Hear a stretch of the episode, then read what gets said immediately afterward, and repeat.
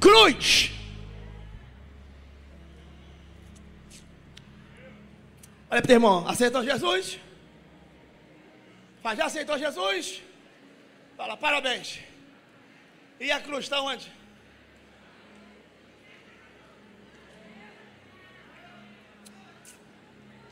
E a cruz? Cruz.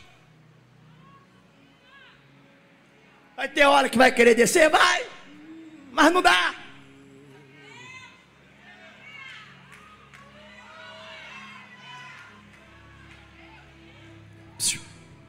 Qual é o sinal da matemática que a cruz representa? Qual é?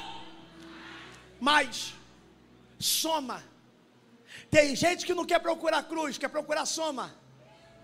Está confundindo cruz com mais. Mais é uma coisa, cruz é outra.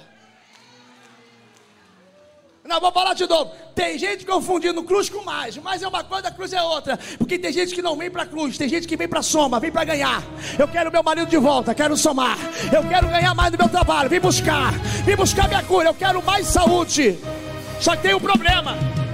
Só que tem um problema. Qual, Tiago? Qual é o símbolo da matemática que aparece o símbolo da cruz?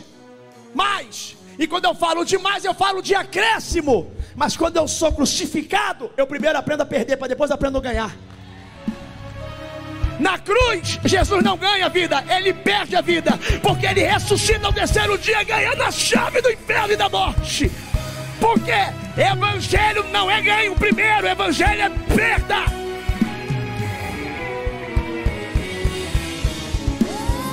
Ah. E a. Vou falar de novo. Evangelho não é ganha, ganho. Primeiro evangelho é perda, porque crente só vai passar a ganhar quando o primeiro perder.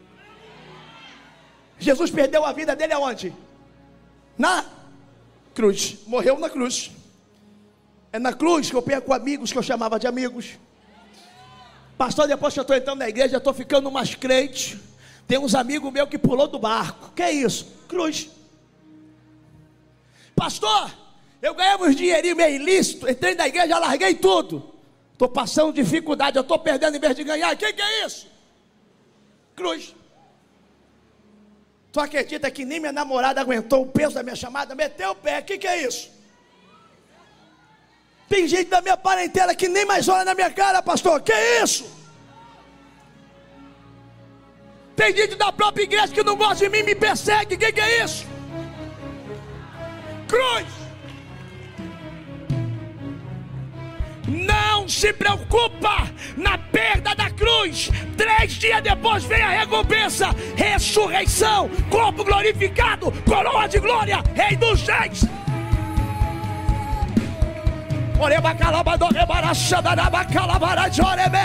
Olha para quem está do teu lado, diga: Eu sou amigo de cruz.